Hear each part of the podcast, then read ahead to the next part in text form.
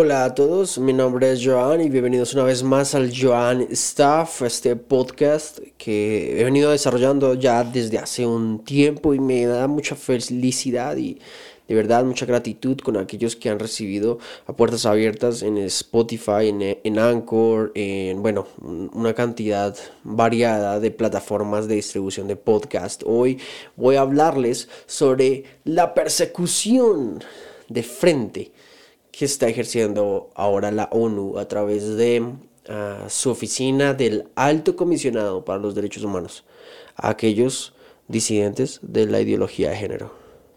Bienvenidos y bendiciones. Muy bien, ¿están listos? Venga.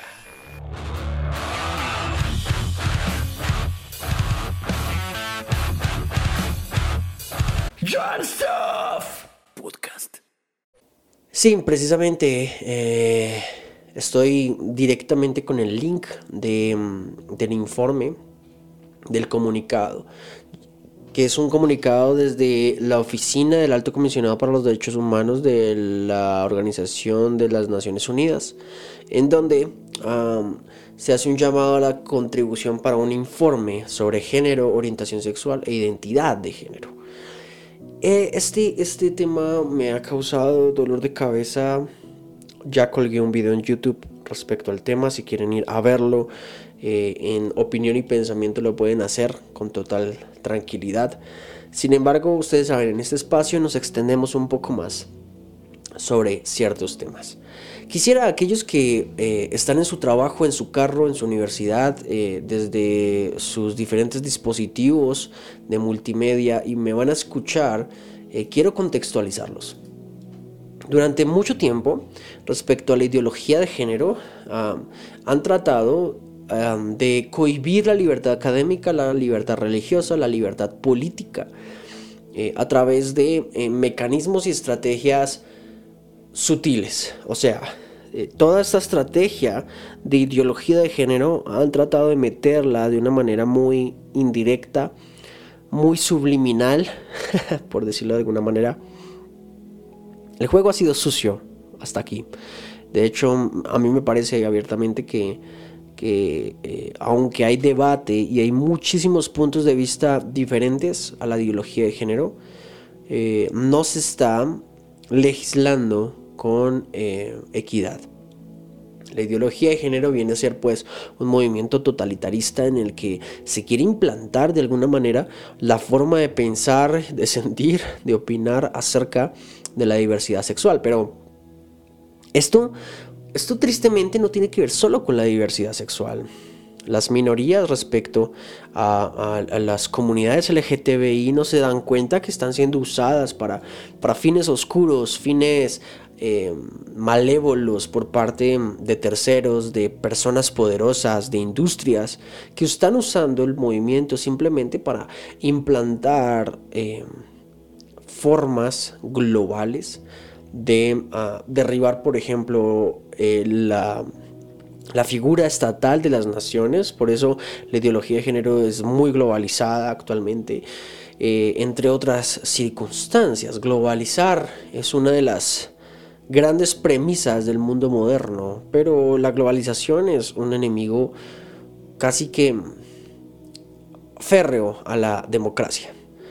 Pero la, digamos que aterrizando lo que les estoy contando, me parece importante resaltar y citar puntualmente algunas cosas del informe que llama, o el comunicado de parte de la ONU que llama a varios estrategas a varios em, líderes, a varios a, varias personas, a varias comunidades a proveer información que la ONU está pidiendo.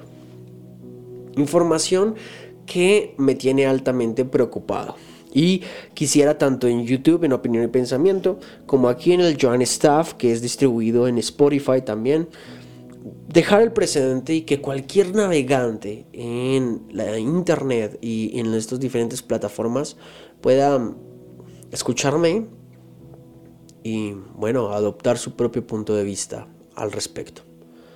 El informe es emitido por el experto independiente sobre la protección contra la violencia y la discriminación por motivos de orientación sexual o identidad de género.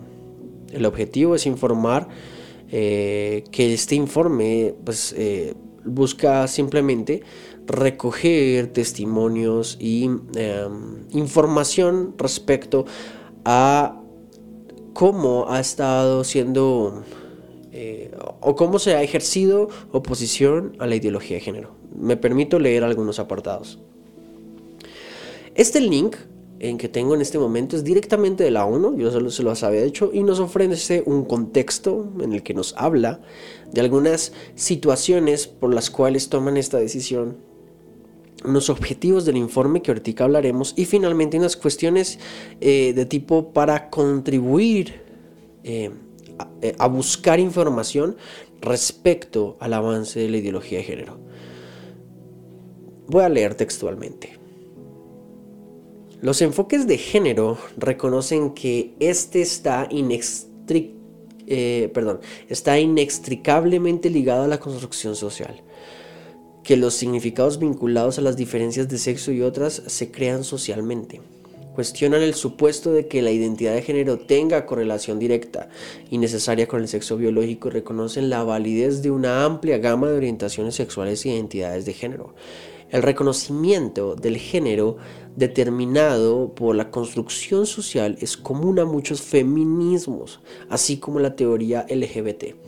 Al igual que el reconocimiento de que el género, el sexo y la sexualidad se interconectan con otros ejes de poder e identificación como la raza, la edad, la etnia, la religión, la discapacidad y el estado de salud, entre otros. Este enfoque prevé el reconocimiento de la forma en que la raza y el género están interconectados entre ellos y con muchos otros factores que afectan a la forma en que se asignan los derechos, privilegios o déficits y límites a los derechos mediante la regulación del género. La ONU abiertamente está diciendo y asegurando puntualmente y tristemente que el género, que, o sea, que el sexo y el género no necesariamente son determinados por una composición genética, biológica, neuropsicológica, neurológica, entre otros. Abiertamente la ONU está afirmando, dándole el saludo al sol, como diríamos, sin suelo, sin piso, que bajo la estricta lupa de la ciencia no pasa. Y es que afirmar que algo como el género es una construcción social, o sea, como diría em, Simone de Beauvoir, eh, como diría Michel Foucault, Foucault como diría eh, Maritza Montero, por ejemplo. Básicamente, el sexo se construye. O nunca se nace mujer o nadie nace mujer, se llega a serlo. Nadie nace hombre, se llega a serlo. O sea, ya no habría hombres y mujeres. Única y exclusivamente una desorbitada y triste realidad. No, ¿cuál realidad? Una triste pseudo revelación de ideología respecto a la naturaleza y la esencia del ser humano. ¿Mm? La genética nos dice esto. La genética nos dice que solo hay dos géneros en el ser humano.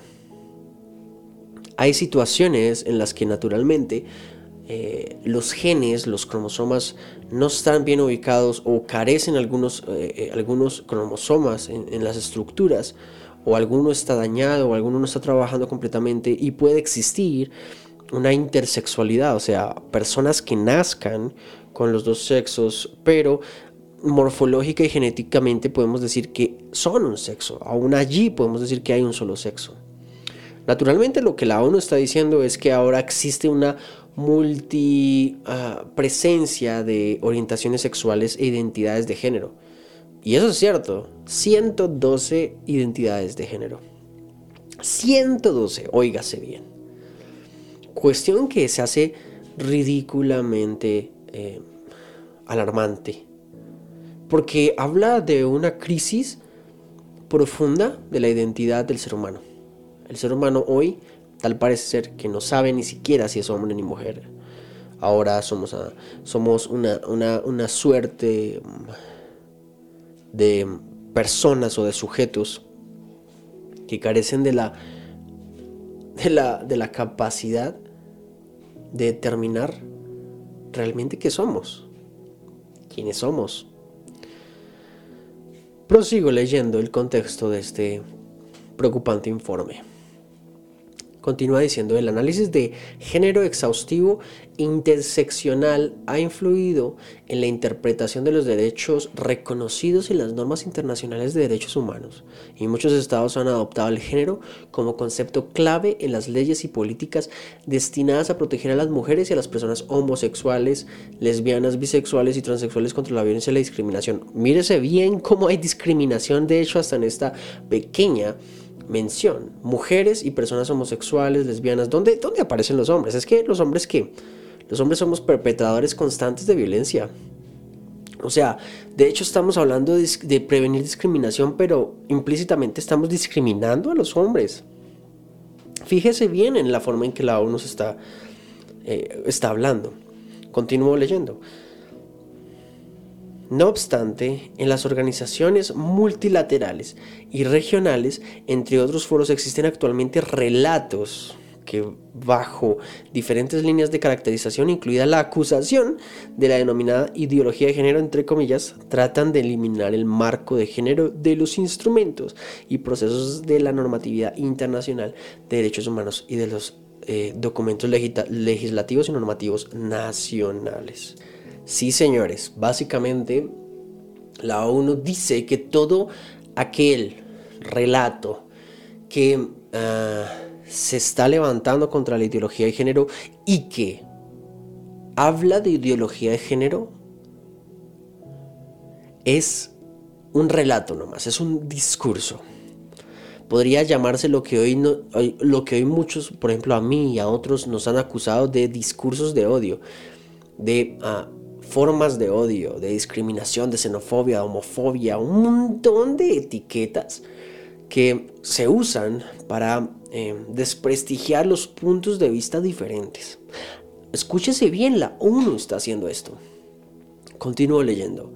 Esos intentos podrían repercutir en los progresos logrados en los últimos cuatro decenios en materia de igualdad entre los géneros y el reconocimiento de la violencia sexual y de género, así como la violencia y la discriminación basadas en la orientación sexual y la identidad de género. Prosigue a decirnos unos objetivos del informe. ¿Cuáles son los objetivos de este informe?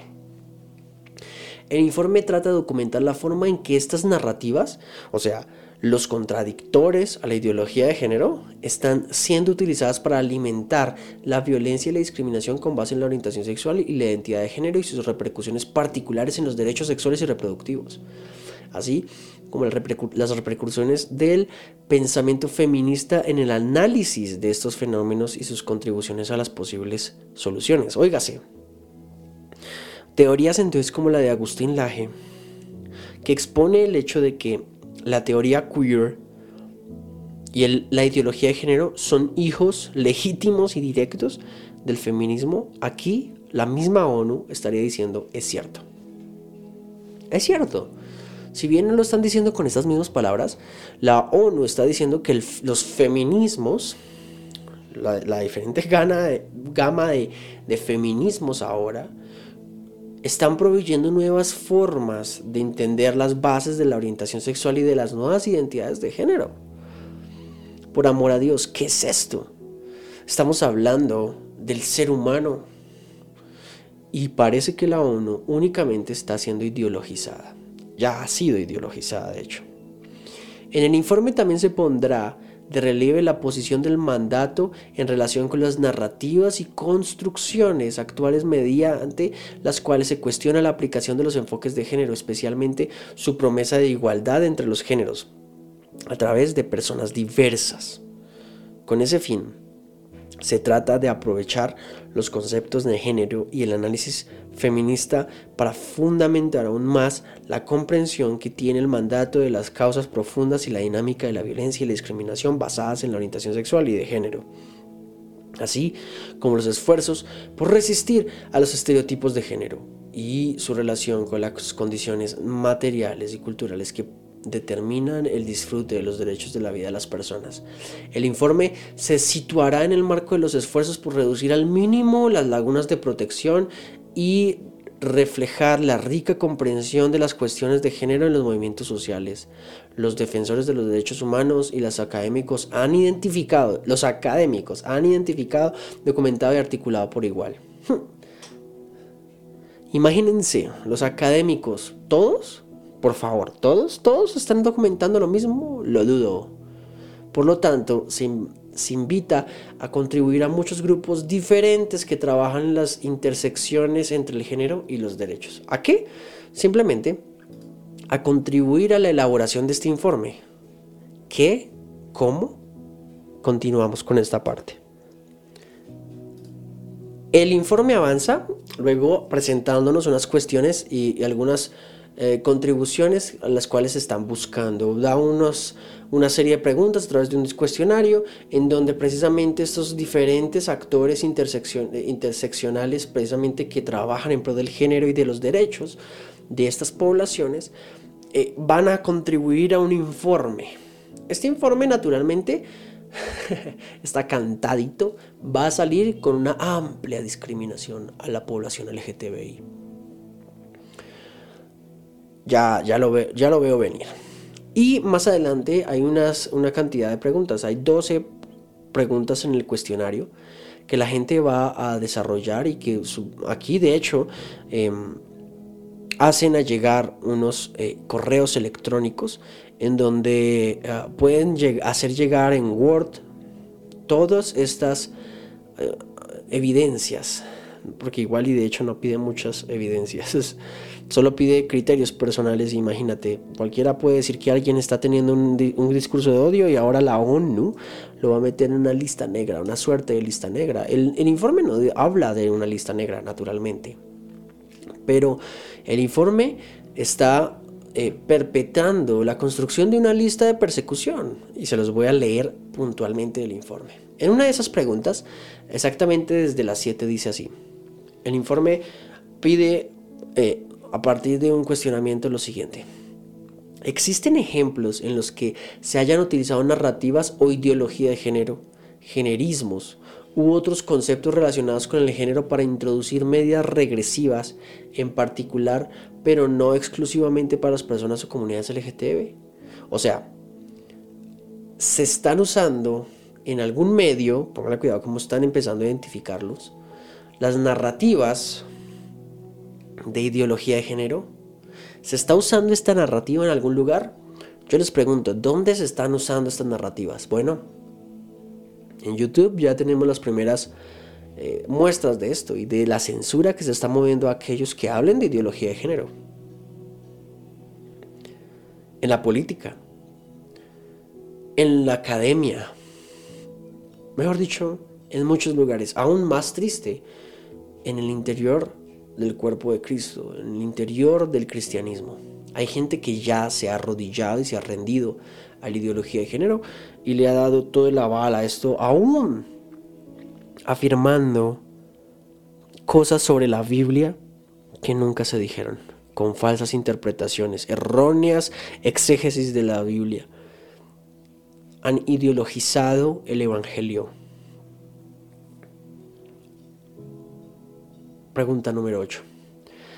¿Existen iniciativas adoptadas por los estados en relación con el derecho a la libertad de religión, creencias o conciencia? Fíjese lo que dice entre paréntesis, incluida la figura de la objeción de conciencia, que hayan tenido el efecto práctico de limitar el disfrute de los derechos humanos, incluidos los derechos sexuales y reproductivos de las personas LGBT. Por Dios santo. Estamos ante la guerra directa en la formulación o en el cuestionamiento de los derechos humanos de primera generación. La objeción de conciencia, querido oyente, ya no es un derecho. Para la ONU ya no lo es. Ahora es una figura. Algo que alguien simplemente usa para escudarse. La objeción de conciencia ahora simplemente es una figura, no es más, no es un derecho. Y lo es. Objetar conciencia frente al matrimonio igualitario es un derecho. Objetar conciencia en, temas académicos, en temas de decisiones en cuanto a terceros o a otras personas, es un derecho. Objetar conciencia respecto al ejército, la guerra, es un derecho. Objetar conciencia frente a tus valores y tus constructos es un derecho. Pero tal parece que paradójicamente para la ONU y más puntualmente para la Oficina de los Derechos Humanos del Alto Comisionado, esto no es así. Esto no es así. Curioso. Estamos posiblemente ante uno de los actos más frenteros y sin tanta vaina, sin tanta arandela, en la cual una de las entidades que debe velar por los derechos humanos está replanteando ideológicamente lo que es un derecho. Esto es preocupante. Ha habido expresiones o declaraciones públicas de dirigentes políticos y o religiosos que hayan dado lugar a la prolongación, modificación o supresión indefinida de acciones, actividades, proyectos, políticas públicas o aplicación de enfoques de género. Eh, fíjese, Ahora sí, vamos puntualizando. ¿Hay, ¿Hay alguien, han habido expresiones, declaraciones públicas? ¿Cuáles? ¿Cuáles expresiones públicas en dirigentes políticos y religiosos se han dado? Por favor, notifíquenlas, escríbanlas, díganos cómo, cuándo. Y la pregunta 10 es la probablemente la estocada. La estocada en la que de frente nos están diciendo que nos estamos dirigiendo a un totalitarismo ideológico que nos estamos dirigiendo de frente contra una dictadura globalista de la ideología de género. La pregunta 10 dice, para no extenderme mucho en esto, ¿quiénes son los principales actores que sostienen que los defensores de los derechos humanos de las personas LGBT están fomentando la llamada ideología de género? Mire, la ONU está diciendo quiénes son quiénes son los principales actores. O sea, está pidiendo nombres, está diciendo exactamente y está pidiendo quién es quién y cómo lo están haciendo. Oyentes, es probable que ustedes sean personas que no piensen igual a mí. Es probable que tú seas una persona que haga parte de la comunidad LGTBI mi guerra nunca ha sido contra ti como persona, sino lo que está detrás de la ideología que te afirma a ti que puedes imponer tu punto de vista. Estoy tan en desacuerdo y en contra de la ideología de género como por ejemplo legislar desde la fe o de, desde el credo. ¿Entienden lo que digo? No hay que imponer nada y el ejercicio de tratar de imponer nuevas formas de pensar, por bien intencionadas que parezcan, aunque esto no tiene nada de buena intención, son ilegítimas, totalitarias, dictatoriales, vacías y huecas. Están pidiendo nombres. Si esto no es una lista negra, no lo sé qué es. Porque van a censurar, van a perseguir, van a señalar, van a arrinconar. ¿Qué sigue? Congelamientos económicos a nuestras cuentas, por decir lo que pensamos, por exponer un punto de vista diferente, por argumentar diferente. Al diferente ahora se le está persiguiendo de esta manera. ¿Dónde está la libertad que tanto promulgan? Ahora parece que la única diversidad que puede existir es la sexual. Ya no puede existir entonces diversidad religiosa, no puede existir diversidad política, ya no puede existir diversidad de pensamiento, ya no, solo diversidad sexual. Ahora estamos persiguiendo a, con una suerte de, policías del pensamiento como George Orwell habla en su libro 1984. Ahora que hay un gran hermano allá atrás que ahora está legislando globalmente. ¿Está mal pensar? ¿Está mal cuestionar? Ahora al conservador, ahora al ortodoxo, ahora a quien afirma otras cosas, se le llama criminal, xenófobo. Por eso tengo que ser yo criminalizado, juzgado, señalado, perseguido, censurado. La ONU, que es una de las organizaciones, probablemente la organización más importante a nivel mundial respecto a las naciones, ahora está perpetrando la persecución, la, la señalación a aquellas personas que, y ellos hacen énfasis política y políticamente, dicen esto. Mi pregunta es por qué en este listado no hay, por ejemplo, científicos. Porque aquí hay científicos que de hecho aparte de todo, han generado un trabajo importante de por qué se debe sostener que la, disforia de género sigue vigente. Porque para el que no lo sabe, la disforia de género es un trastorno de la identidad sexual, en donde una persona siente que está atrapada literalmente en el cuerpo ajeno, o un cuerpo que no le corresponde al género con el que se representa internamente. ¿Por qué la, sociedad científica aún está en un consenso como estos? supongo yo que pronto sacarán la disforia del género del DSM, del manual diagnóstico para los desórdenes psicológicos. ¿Por qué va a pasar esto? Por presión política. Hay muy buenos argumentos psicológicos, psiquiátricos y científicos para pensar una persona que se autopercibe de una manera que no coincide con su realidad es una persona que está pasando por un periodo de confusión psicológico. ¿Qué va a suceder ahora? ¿Cuál es el paso a seguir? Miren, está abierta la persecución, ya está hecha, ya va a suceder, está sucediendo. Me imagino yo que todas estas maquinarias políticas y pseudo, pseudo humanistas, por decirlo de alguna manera, están construyendo este gran informe para decirle a la humanidad, esta es la gente que hay que callar. Esta es la gente que hay que callar. Yo no estoy aquí perpetrando el odio hacia las comunidades LGTBI de ninguna manera. Yo aquí no estoy diciendo que hay que perseguirlos a ellos. Y, nunca ha sido nuestro discurso algo como esto. Dios les ama tanto como me ama a mí, me amaba a mí. Pero mi deber está en decir la verdad. Cuésteme lo que me cueste. Yo no estoy en el podcast ni en YouTube por fama o por deseos de caerle bien a la gente. De hecho, mis cifras de, de views, de likes, de suscripciones es muy baja, muy baja con respecto a lo que mucha gente está haciendo o viendo. Pero mínimo de mi parte, no habrá complicidad en el silencio de los buenos.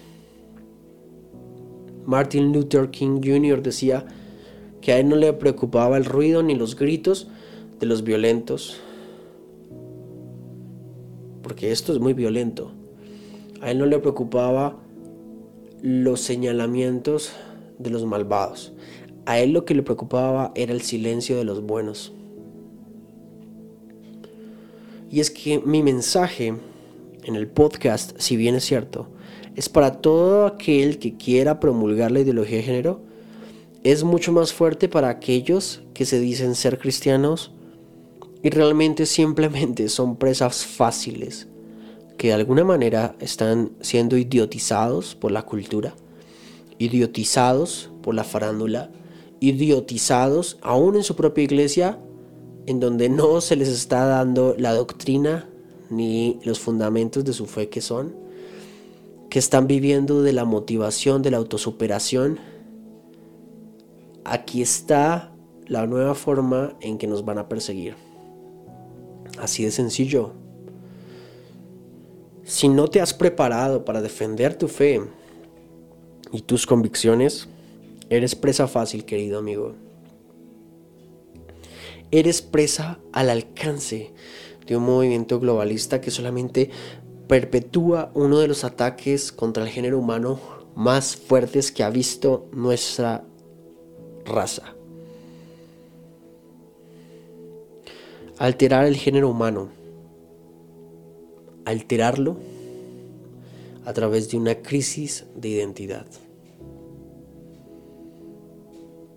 Es increíble como para la ONU, aún hasta como para la OPS, la OMS, este tipo de cosas son científicas. Pero cuando se narra con ciencia, cuando se narra con argumentos, ya no existe para ellos ciencia. Ellos gozan de un privilegio, una suerte de conciencia propia, de lógica propia, que de hecho caracteriza mucho a las ideologías, en donde por pseudo revelaciones y porque, porque el mundo lo está pidiendo, hay que decirle que sí. Hemos puesto por encima aún del criterio científico la ideología, las preferencias culturales. ¿Cuál era la, la guerra antes? No que el método científico es muy importante aquí, no que el método científico es muy necesario aquí. Bueno, parece ser que es simplemente por conveniencia. Aquí hablamos de lo científico y de lo no científico cuando nos agrada o no nos agradan las cosas. Algo podrá aún ser ley, pero si es equivocado, mínimo yo y sé que muchos otros estaremos en estos medios denunciándolo y señalándolo como falsas ideologías. Así que mis queridos amigos, Creo que esto ha sido todo por esta vez en el Joan Staff. Espero esto lleve reflexión a más de uno. Espero esto pueda servir para más de uno respecto no solo a su credo, sino a su fe también, a sus convicciones, a los profesionales que se están formando en las universidades. ¿Qué tipo de profesional vas a ser? ¿Entiendes el, el, el, el deber que hay hacia la verdad? en el criterio que tienes que tener profesionalmente. Si estás en tu universidad y te están enseñando toda esta basura, yo no te diría que te pelees en la universidad. Tú le sirves a la sociedad siendo profesional, pero ten criterio, ten convicciones. Independientemente de donde estés y si estás solo, si estás alejado y probablemente ves que te están atacando mucho, que tú tengas criterio hace que todo cambie. Lo determina todo. Criterio. Hasta el final. Muchas gracias a todos por escucharme. Espero este mensaje llegue a muchas personas. Tú lo compartas por Spotify, por Anchor, por todas las plataformas que distribuyen mi contenido de este Joan Staff. Mm, un saludo a todos y los invito también a que me sigan en mis redes sociales, a Twitter, Instagram, Facebook, a mis canales de YouTube de Joan Contreras, de Opinión y Pensamiento y de mi banda Capitán. Dios los bendiga. Nos vemos en una próxima.